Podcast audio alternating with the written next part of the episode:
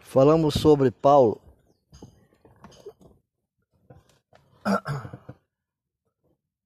Apóstolo Paulo, chamado como pequeno. Paulo é o nome romano de Saulo de Tarso, pela primeira vez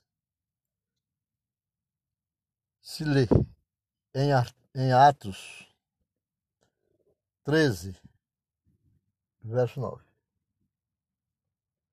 Quando ele resistiu a Elimas, o feiticeiro, principiando nessa ocasião o seu trabalho gentílico na corte de Sérgio Paulo, procônsul da época, pode presumir-se que ele já era assim chamado nas, nas suas relações com os gentios. E, mas depois desse incidente, é sempre esse nome que o apóstolo tem nos Atos e nas suas epístolas. É, e nas o nascimento e família do futuro apóstolo habilitaram-no a chamar-se a si próprio hebreu de Hebreus. Era puro, era de puro sangue judaico, da tribo de Benjamim. Lá em Romanos, nós podemos ver, digo, pois, porventura rejeitou Deus o seu povo? De modo nenhum, porque também eu sou israelita da descendência de Abraão da tribo de Davi, da tribo de Benjamim, melhor, da tribo de Benjamim. Filipenses também fala, Filipe também fala, é, circuncidado ao oitavo dia, da linhagem de Israel, da tribo de Benjamim, hebreu de hebreus, segundo a lei, fui fariseu. Então, Paulo se identificava assim. E nasceu em Tarso, na, na Sicília. Lá em Atos 9, 11, está escrito: E disse o Senhor: Levanta-te e vai à rua chamada direita. E pergunta em casa de Judas por um homem de Tarso chamado Saulo, pois eis que ele está orando.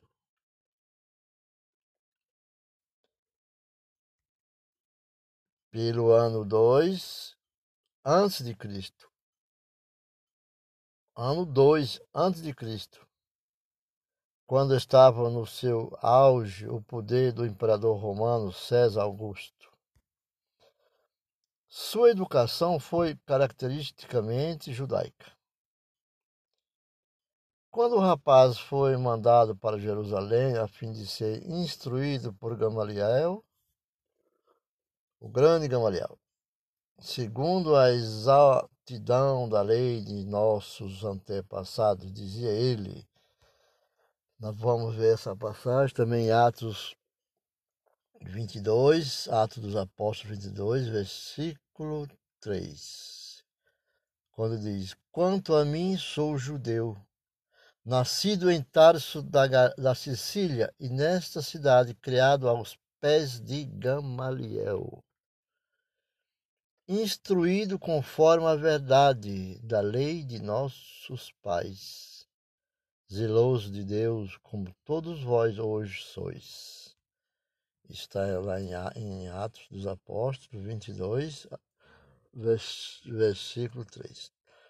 Tanto Gamaliel como a própria família de Paulo pertencia à seita dos fariseus do seu mestre, pois era natural que Paulo obtivesse um firme conhecimento da doutrina de, da ressurreição. Em Atos 23, 6, diz que diz o seguinte: E Paulo, sabendo que uma parte era da de saduceus e outra de fariseus, clamou no conselho. Homens e irmão, eu sou fariseu, filho de fariseu. No tocante à esperança e ressurreição dos mortos, sou julgado. Ainda em Filipenses está escrito: circuncidado ao oitavo dia, da linhagem de Israel, da tribo de Benjamim, hebreu de hebreu, segundo a lei, fui fariseu.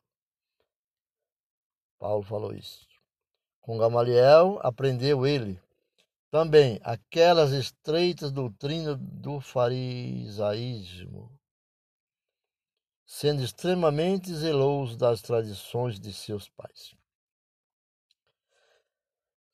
Em 1 Gálata, capítulo, não, Gálatas, primeiro capítulo, versículo 14, Paulo disserta sobre o seguinte: ele diz, na minha nação excedia em judaísmo a muitos idade, sendo extremamente zeloso das tradições de meus pais. Também, além disto, sabia Paulo a arte de fazer tendas.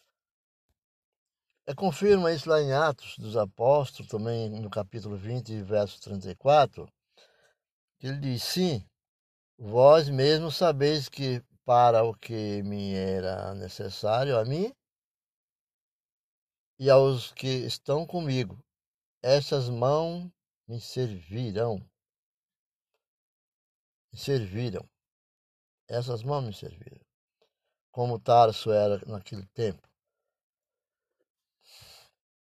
notável centro de instrução, de instrução quase tal célebre como Atena ou Alexandria, foi ali, sem dúvida, que Paulo estudou os antigos poemas e a filosofia do tempo. E isso se deduz de algumas citações que ele faz Paulo faz citações no, em Atos dos Apóstolos, tá? em Atos dos Apóstolos, lá no, no capítulo 17, no verso 28, que diz assim: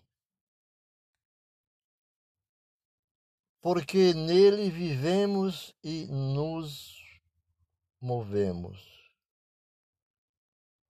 e existimos como também alguns dos vossos poetas disseram, pois somos também sua geração. E Tito afirma também um deles, seu próprio profeta, disse: Os cretenses são sempre mentirosos bestas ruins, ventres perigosos. A erudição de Paulo era desta forma, notável, um homem erudito. Pela sua cultura, ele, em contato com o mundo grego, pelos seus privilégios de cidadão, estava ele em contato político com o mundo romano e pelo fato de que essa prerrogativa de cidadão romano era hereditária, tinha por consequência a sua família vantagens sociais. Os seus parentes estavam muito espalhados, porque alguns deles viviam em Jerusalém. E outros segundo uma certa interpretação em Roma, que está em Romanos 16, interpreta o seguinte: saudai a Herodião, meu parente, o Herodião, meu parente, saudai aos da família de Narciso, os que estão no Senhor, os que estão no Senhor. Os quais tinha aceitado o cristianismo antes dele, antes de Paulo, né? Paulo é mencionado pela primeira vez no Atos dos Apóstolos, na descrição, na descrição que ali se faz do apedrejamento de Estevão. Embora ele não apedrejasse. Quer dizer, Paulo não apedrejou Pedro. É certo que esteve guardando as vestes dos que estavam praticando o ato. Quando pararam de praticar o ato de agressão da morte de Estevão, levaram as vestes de Pedro, de, de Estevão, e disseram: Eis aqui as suas vestes. Atos 7, 58 diz assim: E expulsando-o da cidade, Estevão, né? O apedrejaram, Estevão, e as testemunhas depuseram as suas capas aos pés de um jovem chamado Saulo, que Paulo era ainda chamado por Saulo. Foi um incidente que manifestadamente deixou profunda impressão no seu espírito. Paulo está é, comentado também através do, do escritor, apóstolo também, do livro de Atos dos Apóstolos, lá no capítulo 22, verso 20, que diz o seguinte: E quando o sangue de Estevão e quando o sangue esteve, tua testemunha se derramava também, eu estava presente. E consentia na sua morte, e guardava as capas dos que o matavam. Paulo diz isto. Paulo entrou abertamente na obra da perseguição. E nesse seu procedimento julgava ele que estava trabalhando para Deus.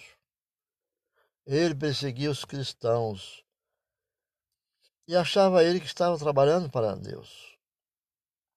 Neste seu procedimento, julgava ele que estava trabalhando para Deus segundo as tradições de seus pais.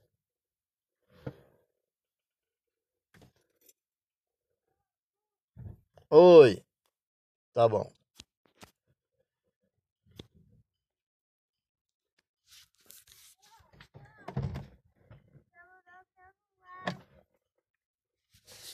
Então Paulo achava que estava trabalhando para Deus. Então aqui nós, depois nós seguiremos os restantes, fica com Deus e vamos interceder pela oração nesse período.